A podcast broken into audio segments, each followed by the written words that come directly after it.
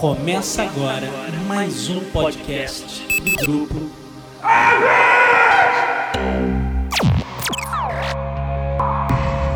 Set a course for the neutral zone. Warning, we have entered neutral zone. Warning, we have entered neutral zone. Olá pessoal, bem-vindos ao Zona Neutra, o podcast muito além da imaginação. A edição desta semana é dedicada a Ghost in the Shell. O mangá japonês vai ser lançado no Brasil pela primeira vez pela JBC, então a gente correu atrás do Cassius Medawar, o editor da JBC que conseguiu trazer o título aqui para o Brasil, para bater um papo com a gente como vai ser esta edição.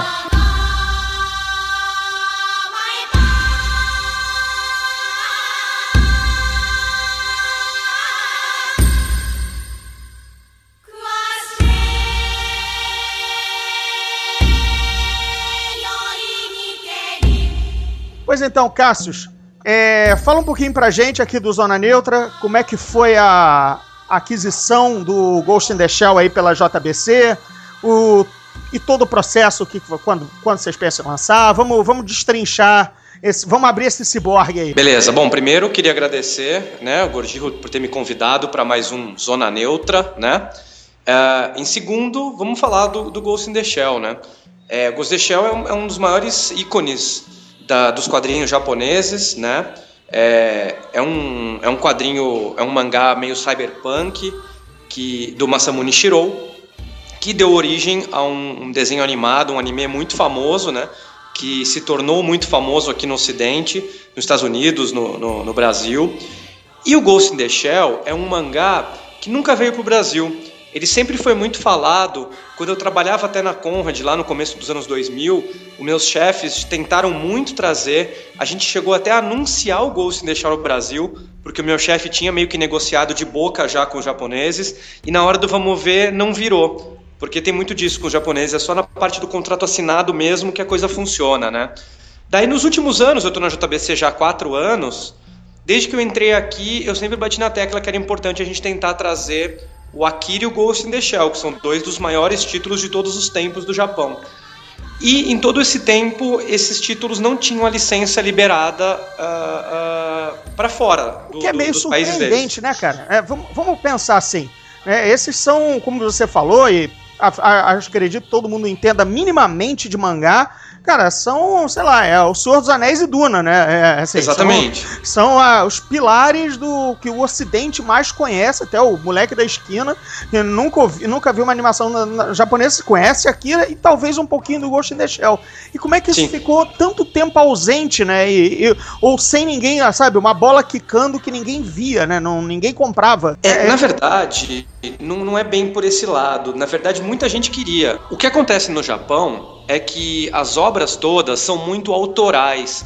Os autores têm muito a dizer a respeito do seu quadrinho. Então, se ele não quer mais que o quadrinho dele seja publicado, se ele acha que o quadrinho é antigo, se ele quer refazer, o que quer que ele acha que não foi publicado de, de forma correta na, na, no passado, o quadrinho simplesmente não pode sair.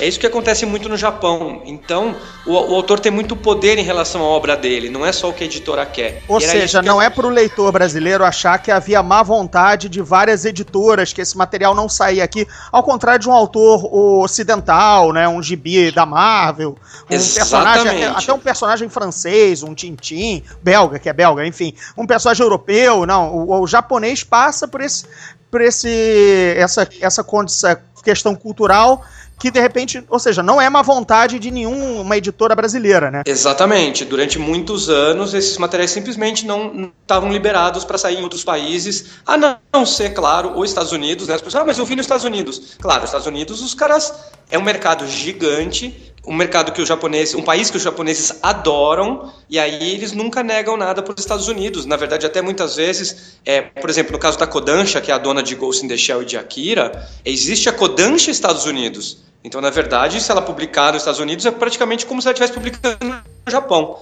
Então, é, os Estados Unidos é uma exceção. Fora lá, não era publicado em outros países há muito tempo.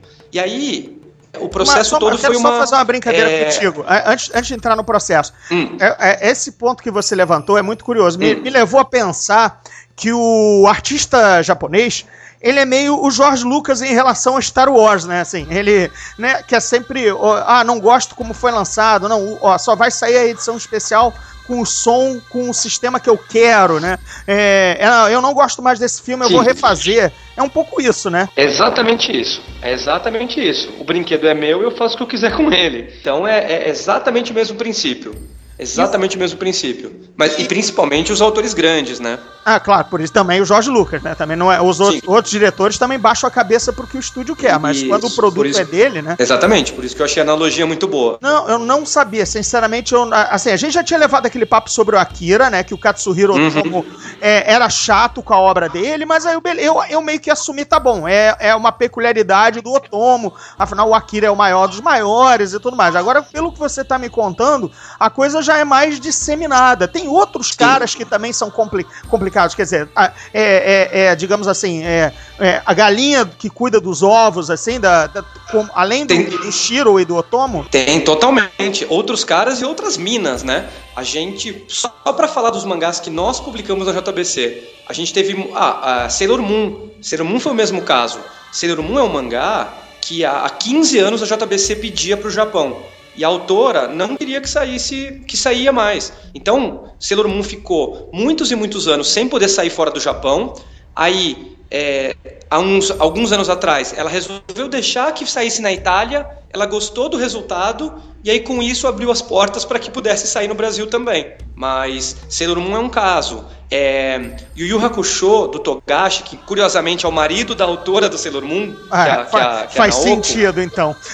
Pois é. O Togashi, não que ele não queira que a obra saia, mas, por exemplo, a gente sabia através da editora japonesa que todas as capas eram aprovadas pessoalmente por ele, da nossa nova edição. Então, é, eu poderia ficar aqui a tarde inteira te contando casos e mais casos de, de autores que são super protetores com a sua obra. As meninas do Clamp, né, que é um grupo de autoras, a- a- acho que é o mais famoso grupo de autoras do Japão, é, tudo passa por elas na hora de aprovar capa, é, cor, páginas coloridas. É tudo muito, muito complicado. Cara, se eu já gostava do trabalho da JBC, acredito que os ouvintes também, enfim, é, afinal é, é um trabalho de excelência que todo mundo reconhece, mas agora, cara, eu tô duplamente, é, é, digamos assim, é, é, fã do serviço e dizendo, uau, hein, porque é quebrar lança, né? Vocês não lançam as coisas, vocês brigam pra lançar, né? É, pois é, tem todo um protocolo. E assim, né, a gente passa muito até pela editora mesmo, as editoras maiores, tem muita coisa que eles. Porque você vai perceber que isso que eu tô te falando, o protecionismo e tal, é muito japonês. É, Acontece muito, a gente fala assim, ó, a gente quer fazer uma proposta por tal título. E a editora japonesa fala, mas por que que você quer lançar isso aí no Brasil? A gente não acha que isso vai fazer sucesso aí. E os caras não vendem.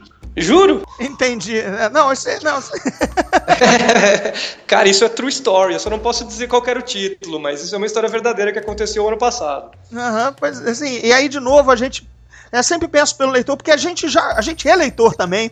E, e quando dependia de material traduzido, quer dizer, pelo menos, claro, japonês a gente vai- acho que vai ter sempre necessidade. Mas Sim. em inglês a gente sempre diz: ah, abriu não lança direito, abriu lança mal, ah, Panini, isso, aquilo, ah, eu vou comprar o gringo, vou comprar direto interna, porque essas editoras não lançam nada. Que era a nossa visão de leitor querendo o negócio e a coisa não tava na banca, né? É, e aí a gente Pois é. dava um jeito com importado, porque o inglês não é nenhuma língua do outro mundo. Agora, agora começa a entender que de repente é, é- não é assim tão fácil ficar reclamando que a editora tal não lança nem isso nem aquilo, porque tem muito outro jogo além do simplesmente vou lá e comprei, né? Exatamente, tem muitos detalhes envolvidos, né? Isso é um pouco do que a gente tenta sempre passar, por isso que a gente tem um canal de vídeo aqui, né? A gente sempre tenta contar um pouco desses bastidores também para os leitores, exatamente para eles entenderem o quanto é difícil, que não é só você ir lá e comprar e pronto. Em muitos dos casos, a licença não está aberta para o Brasil. Eu vou até te dar mais um exemplo que é curioso, que é você deve se lembrar do desenho animado que passava no Brasil japonês, que é o Super Campeões, né? Sim, o Capitão de futebol, o de futebol, exatamente. Isso. E muita gente fala, por que, que não lança no Brasil e tal? E essa história eu, eu cito o título porque eu posso, eu já contei outras vezes. É, a gente foi lá e falou, ó, a gente queria lançar no Brasil. Aí o cara falou, ó, esse, esse mangá a gente não licencia pra fora. E aí, mas por quê? Quem viu o desenho vai se lembrar, e o mangá é parecido, marcas no desenho que eles colocaram. A camisa da Adidas, é, o patrocínio é Mitsubishi, não sei o quê. E se preocupam que se você lançar isso aparecer na marca, os caras vão ser processados. Então, eles não liberam a licença. Certo, então, olha, então... olha o nível de detalhamento que tem da coisa de poder ou não poder lançar. Eu achei que era por vergonha do 7 a 1 que aí o Japão não ia querer mais lançar super campeões pro Brasil, visto que o futebol morreu aqui depois do 7 a 1 né?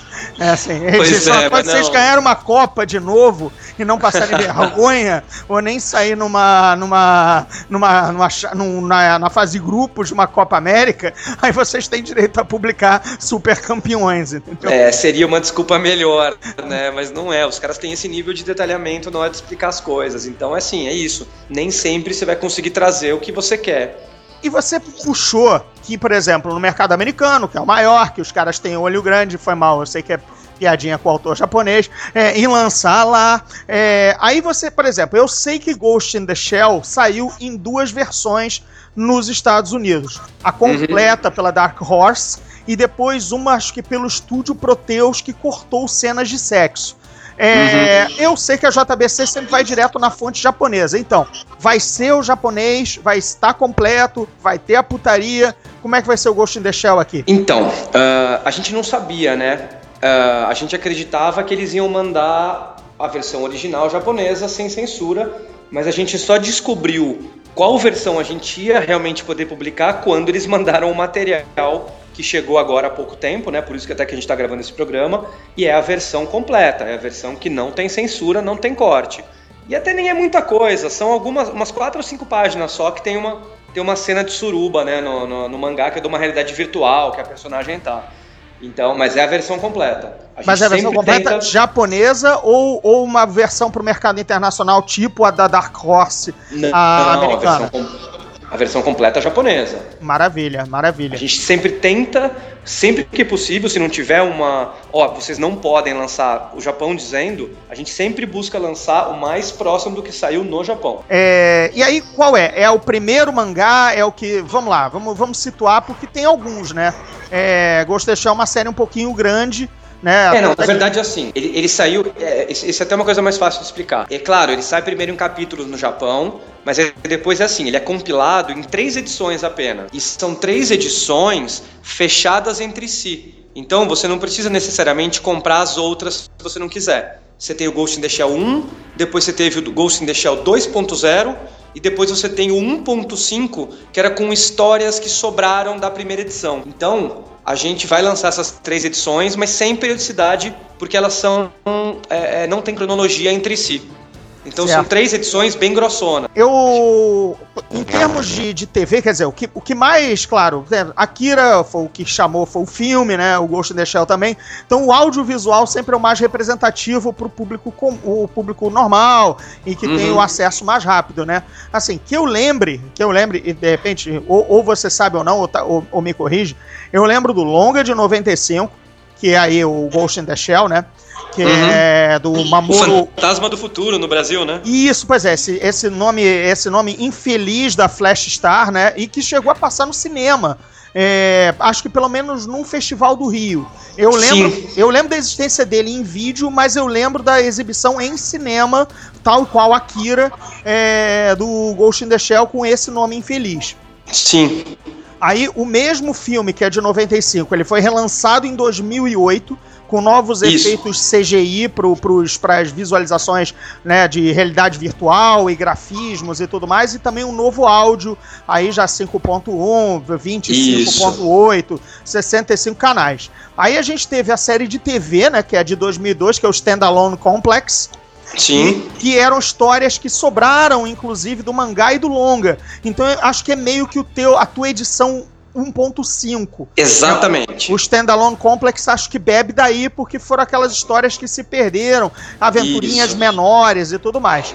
É exatamente isso. Aí a gente teve o Longa de 2004, que é a continuação direta do de 95, né? É uhum. É o Innocence que meio que troca a história, né? Um é, um é a, um a Major quer, quer buscar o cara no cyberespaço, no dois ela tá no cyberespaço e tenta ajudar, né? Isso. Mais ou menos por aí. É... E aí depois a gente teve agora que eu por acaso não vi ainda, por mais que eu seja fã roxo de Ghost in the Shell, essas duas séries novas, o Arise, né, de 2013 e agora, no passado, a gente teve o New Movie, que é o pior nome possível para um filme, né? Ghost in the é. Shell, The New Movie. Essa é, é a coisa menos, menos criativa possível, né? Pois Você viu é. desses, E além, além- do, do- além dos dois longas? Como é que tá Então, o teu... esses, esses dois últimos eu também não vi. Muito eu vi bem. todo o resto. Tá, viu Innocence, Eu vi. viu Standalone... Sim. Agora, os dois últimos eu não vi. E, e aí agora é um momento que eu evito também de ver as coisas porque eu vou trabalhar no mangá e eu não quero misturar as coisas, né? Sempre prefiro ver o original primeiro e depois ir pra beber tudo que tem, né? É, pra não se contaminar e de repente numa... ter- enfim, mu- mudar a tua percepção do material original, né? Sim, exatamente. Assim, pelo que eu sei é que o Arise e o The New Movie, eu gosto muito desse nome, é, vou ficar repetindo, é, eles, ele muda o visual da Major, né? A Major Motoko Sim. finalmente com um visual diferente, tanto do mangá quanto o clássico do, do cinema, né? Sim, dá uma atualizada, né? Pois é, é, enfim, pra mim não precisava atualizar porque ela já era moderníssimo já em 95, mas, né? Enfim, É, mas eles pra querem vender mais, um bone- vender mais boneco, também é, repente Isso. apelar pra um público mais jovem que não a gente já tá dinossauro, entendeu? Pois é, e inclusive agora depois de tudo isso vai vir o longa-metragem, né? O, com, com atores vivos, né? Com a É, Scarlett é live action. Isso, Scarlett Johansson. Live action. Live action, que tá provocando sempre aquela polêmica do whitewashing, né? Porque é, nesse caso é um pouco grave, né? Porque é um personagem claramente orientado, claramente não pelo visual, porque ela até tem aquele olhar de boneca, né? É Uhum. redondo e tudo mais. Ela é pouco, digamos, nos biotipo japonês, né? Mas, Uhum. mas ela se chama Major Motoko Kusanagi, né? É, e, assim, e vive numa cidade fictícia do Japão. Então é bem complicado ser uma ocidental. É, Pois é, uma, mas- uma mas- Johansson fazer, né? Mas por outro lado, eu entendo também um pouco o lado dos caras que é, às vezes você coloca. a- se você não consegue uma atriz famosa oriental, aí às vezes não chama tanto pro filme, e aí o filme é um fracasso de bilheteria. E os caras não gastam pouco pra fazer um filme desse, né, cara? Então É, eu- entendo um pouco esse lado aí do cara tem que também puxar o lado comercial do filme. É, o que foi a, a declaração super polêmica do Ridley Scott, né? Quando ele lançou Deuses e, e alguma coisa, do que, que ele colocou o Christian Bale como Moisés, colocou a Sigourney Weaver como egípcia e tudo mais. Ele disse: tá, cara, me dá. Eu quero ver se eu coloco atores étnicos, se eles vão me dar 300 milhões de dólares pra fazer o filme. Exatamente. Entendeu? Exatamente. a gente tem que apelar para as massas e a massa mundial quer ver ator hollywoodiano. É um grave problema? É um grave problema. Isso tem que ser mudado aos poucos? Tem que ser mudado aos poucos. Mas por enquanto, cara, é money talks, entendeu? É dinheiro. É exatamente isso. Porque aí depois o filme fracassa, e aí o cara fala, ah, de novo, fizeram um filme, não, não, não entendeu? É, é- é o- é o do diretor que tá na reta, né? Exatamente. Quem vai dirigir é o Rupert Sanders, né? O cara que ficou mais famoso pela polêmica de ter é, comido a Kristen Stewart na filmagem do Branca de Neve Caçador mais Ah, cedo pois é. né? E eu entrevistei Sim. ele, você sabia? Eu fui no set. Não, não sabia. Eu fui no set de filmagem e falei com os dois. Eu falei com o Sanders, né? E falei com a, Chris- a, a, a Kristen Stewart pessoalmente, lá na, na filmagem mesmo, naquele castelo lá da, da rainha e tudo mais. Tava uma Uhum. friaca desgraçada. O cara ainda resolveu Caramba. dar. O, o diretor deu uma entrevista pra gente lá fora. Cara, tava menos 8 graus e ventando pra cacete em Londres, entendeu? Putz grila, cara. E a gente, eu falei com ele, cara, sem imaginar que eles estavam se aquecendo juntos no trailer. Depois da filmagem, né? Tudo mais. Que Mas, beleza, né? Quer dizer, espero que ele dê sorte com a Scarlett Johansson agora também, entendeu? Porque aí realmente o cara vai virar mais meu ídolo ainda, entendeu? Mas é. Pois é, aí já seria uma, seria uma troca pra cima, né? ah, muito pra cima, né? Porque a Kristen Stewart tem aquela sex appeal de um prato de alface, né? Não, Mas, pois é. a- E- Apesar eu vou- de muito bonita. E eu vou te dizer mais, cara. As primeiras imagens que saíram, tinha umas fotos da Scarlett Johansson é, vestida já, né, de Motoko e, e em Hong Kong e tal. Tal. Foram, achei bem legal, viu? Eu achei bem legal. Eu sei que é muito pouco pra gente dizer o que vai ser o filme, mas eu achei a caracterização muito boa, viu? É, ela combi... uma coisa que ela combina é que a, a, a Scarlett Johansson tem olhos muito vivos e muito re, é, redondos. Ela, ela é exatamente parece a versão do cinema de 95 com aquele boneco manequim é, é, perfeito que era ela com aquele eu olho concordo. redondo. Ela parece muito uma personagem, né? Sim. E eles, você sabe, né, que eles vão, eles vão só chamá-la de Major, né? Ela não ah. tem nome nem sobrenome. Não sei se você estava sabendo disso. Entendi. Não, eu tinha ouvido não. alguma coisa, mas eu não, não lembrava. Ela é só The Major, só isso.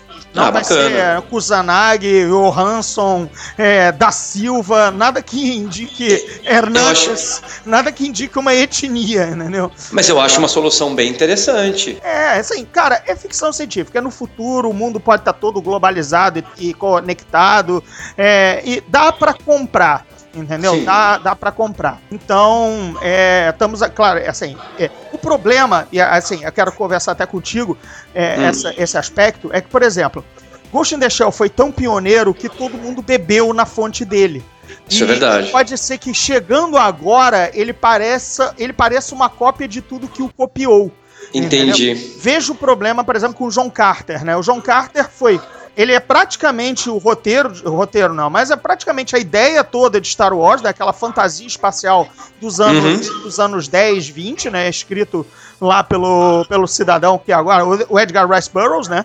É, uhum. do Tarzan também. Só que tanta gente, e inclusive Star Wars, bebeu tanto no John Carter que quando o filme estreou você disse: Cara, eu já vi tudo isso, parece cópia de tudo. E na verdade foi um dos pioneiros. As pessoas tinham copiado ele, né? Pois é. E o Ghost in the Shell, por exemplo, cara, o Matrix é, é tão descaradamente roubado de várias sequências e ideias uhum. do Ghost in the Shell, que me preocupa bastante. Que, por exemplo, a cena da Trinity pulando pela janela é a cena clássica da Motoko se lançando da janela.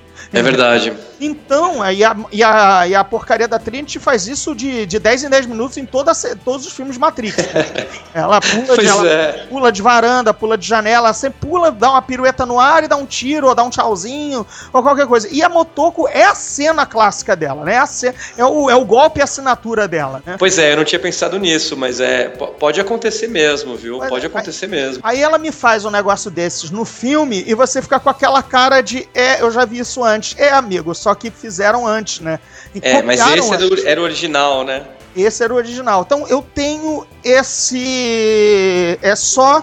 É que determinadas obras são influenciam tanto e demoram tanto para chegar ao cinema, né, e nas versões live action, que elas parece que estão sendo pastiches de si mesmas, entendeu? É, não, eu, eu, eu, concordo com você, e agora que você falou, eu compartilho do seu medo. Pode acontecer exatamente isso mesmo. Pois é, é o que a gente não quer ver, obviamente, que a gente quer. Enfim, por outro lado, Matrix já tá tão esquecido, né? Ficou, já, já tem aqueles seus bons é, 17 anos que o filme estreou e os outros dois filmes foram tão ruins que já estão saindo da memória, pelo menos da molecada, né? Não, tem muita gente que não viu, né? É, muita gente que não viu, exatamente. Vê numa reprise num, num, numa TNT da vida aí, passando, Isso. passando picotado por comercial e tudo mais, que talvez já deu frescor de o filme estrear e, e não, pelo menos a nova geração não reclamar de que é um negócio batido, entendeu? É, pode ser, tomara. Eu torço muito para que seja pelo menos um filme bem feitinho, né? Seria muito legal ver um, um, bom filme de Ghost in the Shell nas telas. Olha, história não falta. Vamos combinar que, pois é. assim, é, eu cara, o primeiro filme, sinceramente, tá até acima do Blade Runner em questões, nas questões é, filosóficas e que, uhum. ele levanta sobre identidade do ciborgue, eu sou criado, se eu, se eu estou na máquina, se eu sou um construto, eu sou mais humano ou menos que você, entendeu? Todo, todo, todo, todo, tudo o que embase, tudo que baseia o Blade Runner, né? Toda a discussão que é mais além do que a estética linda e bababá, pioneira, mais aquilo que balança, o, né? Baseia o, o gosto uhum. do Blade Runner por conta do, da figura do replicante e uhum. tudo mais. Eu ainda acho que o Ghost of the Shell leva muito mais além, é muito mais profundo. O anime é Não. fora de série se você uh, embarcar nessa viagem. Pois é, eu, eu concordo e te digo mais. É, perto do é, anime, o mangá ainda é bem melhor. Porque o anime ainda tem que comprimir 400 páginas de, de quadrinho num filme de duas horas. Então, o mangá ainda é mais profundo que o anime. E é uma então, pergunta que eu te faço como editor do mangá, porque é, eu sei que o material original é cheio de notinhas e anotações do Shiro sobre Sim. hacking, sobre como é a alimentação de um ciborgue, como é Uhum. discussão filosófica sobre a passagem da alma humana para uma máquina. Isso não tá nem no, no- no desenho, tá em anotações do filho da puta.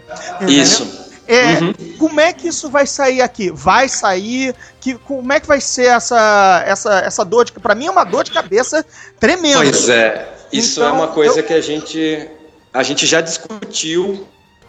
Quando, a gente, quando chegou o material, a gente olhando, a gente vai tentar deixar o mais próximo possível do que ele fez. Então, com anotações nas próprias páginas iguais às dele. Às vezes a gente vai precisar puxar um pouquinho para cá, um pouquinho para lá, porque tem umas anotações enormes, né? E tem que caber no nosso próprio rodapé, do lado, né? Porque o japonês escreve em pé. Então, às vezes, ele escreve em pé do lado, assim, o que não funciona pra gente. Mas a gente já está pensando na hora da diagramação de tentar fazer o mais parecido possível. Porque a maior parte dessas notas faz sentido com a explicação na própria página. Não faz sentido eu pegar ele e jogar no final como um glossário. Perderia muito da qualidade do, do, do mangá E da experiência da leitura, né? Da, da- Exatamente, exatamente. Então a gente vai tentar reproduzir o mais próximo possível do que ele fez. Agora, confesse, coloque a mão no coração e confesse. Quando você viu essas anotações, você xingou o, o Shiro, né? Você disse, não precisava disso pra me dar dor de cabeça como editor, né? Olha, eu vou te dizer o contrário. Eu, como você me conhece bem, ao contrário, eu sorri de escárnio, porque na verdade quem vai sofrer é a Érica, que é minha diagramadora, não eu. Então, na verdade, eu usei isso pra sacanear ela e falei: olha aqui o que você vai ter que fazer, ó. Foi muito engraçado, cara. Todo mundo deu risada na redação. Você sabe como eu Menos ela, atrapalhei a redação, né? né? Menos ela, logicamente. Menos né? ela, obviamente, que coitada ficou já. Você conhece sofrida, a expressão né? é, oferecer um abacaxi a faca Pullman pra descascar? Você lembra da faca Puma? A faca Puma, a primeira Lembro. coisa que ela fazia era quebrar, né? Sim, faquinha de Pra- plástico, né? Faquinha de plástico pra cortar um pãozinho mole, né? Então Sim. você deu pra ela um abacaxi a faca Puma. Exatamente. Resolve aí, né? É, mas bom, vou te falar, por outro lado, a Erika que trabalha aqui comigo, ela é uma baita diagramadora, cara. Eu brinco que ela é, ela é a jovem Lilian Mitsunaga. Pra quem, se alguém não conhece que tá nos ouvindo, é a maior letrista da história do Brasil, né? Sim, a Lilian sim. Mitsunaga ainda tá hoje letreirando bastante coisa aí pra abril, né, e tudo. Ela faz alguns mangás até pra gente de vez em quando. E a Erika aqui que trabalha comigo também é excepcional, cara.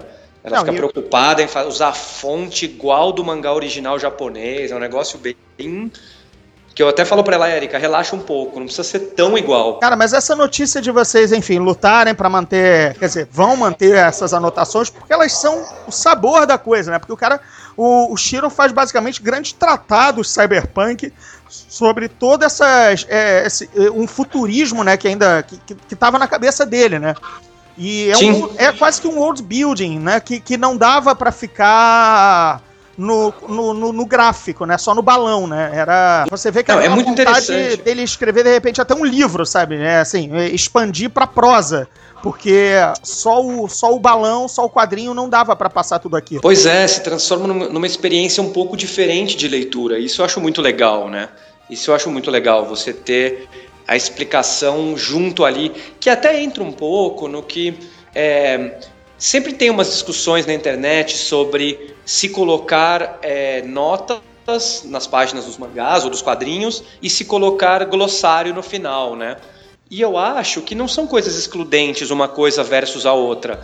Eu acho que depende muito de, de, de qual mangá ou quadrinhos você está editando. Algumas coisas funcionam você colocar para o final, mas outras não funcionam. Você tem que ler a explicação na hora, senão você se perde, né? Pô, então, no caso sido- do Ghost in the Shell, é, é Seria esse o caso. muito útil no Duna, né? Que o glossário lá atrás era das coisas mais, mais procuradas no- na interrupção da leitura, né? Pois é. Mas livro de fantasia, ficção científica é sempre isso, né? Você tá sempre lá atrás. Eu mesmo, no- nos Portões do Inferno, coloquei coloquei meu glossário lá atrás, até em homenagem ao Duduna e tudo mais e tal, porque é um barato fazer glossário de coisa que não existe. É, mas realmente dá uma interrompida na leitura, tá? o fluxo você Não, tem que ir lá é. atrás. E eu entendo que em livro, né, literatura, é claro que é muito mais difícil você ficar botando nota de rodapé em todo lugar. Mas no quadrinho não. O quadrinho é um veículo muito mais dinâmico. Então é muito mais fácil de você botar nota nele em vez de botar um glossário no fim. Pra mim é mais natural nota, entendeu? É porque a Mas nota, decisão a nota minha. o rodapé é quase que um balão extra na página, né? Exatamente, exatamente. Você está acostumado a navegar pelos balões em busca da informação, que na verdade é o diálogo, né? Então, Sim. o teu olho perseguir mais um local na mesma página para complementar aquele diálogo, eu concordo com você, é natural ao leitor. Entendeu? Sim, é, é o que eu acho. Mas é o que eu falo. É, isso é um gosto pessoal meu enquanto leitor e editor. Mas não quer dizer que é errado quem faz glossário, né? É uma decisão editorial. Agora, falando em decisão editorial, quando o Cyborg, quando se abre a a- a- as comportas para soltar a, Ma- a Major. É. Então, lançamento, quando sai? Sim, sim, sim. Olha, ah, a gente não tem ainda um mês programado, porque vai depender, como eu estava te falando, aquela parte toda de aprovações no Japão. A gente não sabe quanto tempo vai demorar para aprovar a capa etc e tal. Mas é, a gente, agora que puta, recebeu o material, já começamos a trabalhar nele, é, o plano é 2016. Então a gente tem seis meses para poder lançar Ghost in the Shell. Então ainda Então vai ser seria ano. dentro, ainda seria dentro desse ano. Ainda dentro desse ano. Bienal meio complicado, né? Porque já já para agosto e setembro é meio Eu acho difícil, eu acho que é algo entre outubro e dezembro mesmo. Teria um- dependendo da rapidez de aprovação. Vocês aí até pensariam em algum evento que, que, que fosse legal lançar dentro do evento, talvez a, a, a. Comic Con, Comic Con Experience. É, Vocês tiveram lá, né? O, Sim, se por um eu acaso- Lembro, eu lembro do stand super bacana. Eu até invadi a mesa que você tava lá com o Del Greco e tudo mais. Pois é, foi engraçado. E a gente vai estar de novo na CCXP, vai ter um stand bacana. E sim, se por um acaso ficar para o final do ano, sem dúvida pensamos na CCXP. Se conseguirmos lançar antes, a gente pensa inclusive de repente fazer um evento próprio de lançamento, por que não? Por favor, inclua o Rio de Janeiro.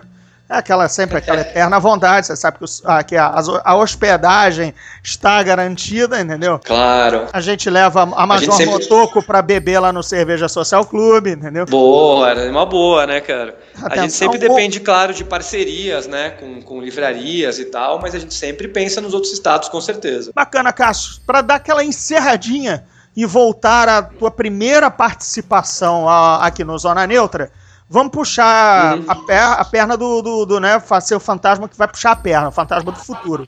Cadê o Aham. Akira? Olha, apesar de quando a gente, gra- a gente- quando a gente gravou, eles falaram que já iam mandar o material, é, eles ainda não mandaram, mas tá ao que parece nos finalmente mesmo, porque eles já nos avisaram que, que o material já já foi mandado para a França, porque a França é um, é um mercado de referência deles, né? Estados Unidos e França são os dois maiores mercados de mangá fora do Japão, e a França é um mercado muito de referência. Então eles nos avisaram que eles já mandaram para a França e que nós somos o, o segundo receber os materiais. Eles estão terminando de, de preparar um. A gente vai ter um manual de como fazer para a questão de cor, de capa, de fonte. E assim que eles terminarem o manual, eles mandam, mandam material. E aí a gente cai no mesmo negócio do Ghost in the Shell. Chegando o material, dependendo de quanto demorar a aprovação, a gente gostaria de também tentar lançar esse ano. Mas o Ghost in the Shell já tá aqui, né? Afinal, é, Já, o Ghost in the Shell já chegou. o Já tá. download, a o tá download. Esse- download da, da, da Major Motoko foi mais rápido do que a moto do Akira, pelo visto, né? A Akira, a Não, Akira pois é, anda- e na verdade Akira foi- de, de velocípede, coitado. Mas foi bem de surpresa, porque de Akira eles vinham dando posição pra gente. De Ghost in the Shell, eles não tinham nem posição. Eles meio que falavam que ia demorar ainda mais. E aí, de repente, de surpresa, vem meio assim: ah, ó, fico contente em avisar que a tô mandando material de Ghost in the Shell pra vocês. Tipo, surpresa. Aí veio primeiro. Foi tipo surpresa. Excelente notícia. Quer dizer, se bobear, Ghost in Não, pois Shell é. sai antes, né? Se bobear, Ghost in the Shell sai Não, antes. eu não tenho dúvida que antes. Eu não tenho dúvida porque eu acredito que a aprovação vai ser mais rápida e também o material a gente já está trabalhando. Então, por isso que eu te falo, é, Ghost in the Shell salvo alguma coisa muito bizarra que chega na aprovação e o Alzão vai aprovar e demore três meses, sei lá, sai esse ano com certeza. Aqui eu não consigo botar a mão no fogo porque eu dependo ainda de chegar o material e a aprovação eu sei que vai ser demorada. É, se todo o processo já foi, né, que, que, que dirá, quer dizer, imagina-se que uma outra parte dele, que é a aprovação, também demore, né? Exatamente isso. Bem, Cássio, vou te deixar trabalhar. A gente já falou aqui quase uns 40 minutinhos aqui sobre Ghost in the Shell. Obrigado pela participação no Zona Neutra dessa semana. É, obrigado pelas informações. Acho que tá, todo mundo está bem ansioso. Eu, particularmente, quero ver essa edição nacional. Quem sabe, pelo menos na edição nacional, eu termino de ler, já que a da Dark Horse está pegando poeira em algum canto das minhas coleções. E aí eu também vou ver é. trabalho e prestigiar. Bom, é, eu tenho certeza que agora com a edição nacional da JBC, com certeza você vai ler até o final. Porque ela tem duas diferenças grandes dessa versão que você tem aí. A minha versão não é censurada, então tem umas cenas mais fortes que você vai gostar. Cara, e além disso, você pode olhar a sua versão aí, a, a da Dark Horse, que eles têm um glossário no fim, eu acho. E na nossa, vou ter as notas nas páginas, né? Então você vai ter uma imersão muito maior na ideia original do Shirou. Então vai ficar uma leitura muito mais agradável. Então agora você matou a charada de por que, que eu não terminei na época. Entendeu? Porque aquele negócio de ficar procurando lá atrás estava muito chato. E aí é. eu provavelmente deixei de lado, as coisas são atropeladas, uma, sempre chegando lote de gibi para ler e agora tá, no, tá, tá perdido em algum lugar. Então eu vou tirar o chapéu para a edição da JBC, com certeza. É, vamos esperar ela sair, mas eu acho que vai ficar bonitinha, acho que todo mundo vai gostar muito. Maravilha. Cara, de novo, Cássio, brigadão aqui pela participação no Zona Neutra. Enfim, ser convidado sempre quando o assunto for mangás e tudo mais, ser o dono do mangá no Brasil, na, na brincadeira. Obrigado por participar. Fechado, eu que agradeço mais uma vez ter sido convidado e sempre que a gente tiver mais assunto aí, pode me convidar que eu participarei com certeza. Agradeço aí todo mundo que ouviu o nosso programa. Valeu, gente, obrigado. Esse foi o Zona Neutra desta semana. Semana que vem, talvez tenha Caça Fantasmas na versão feminina se tudo der certo com a sessão de imprensa. Um abraço, gente.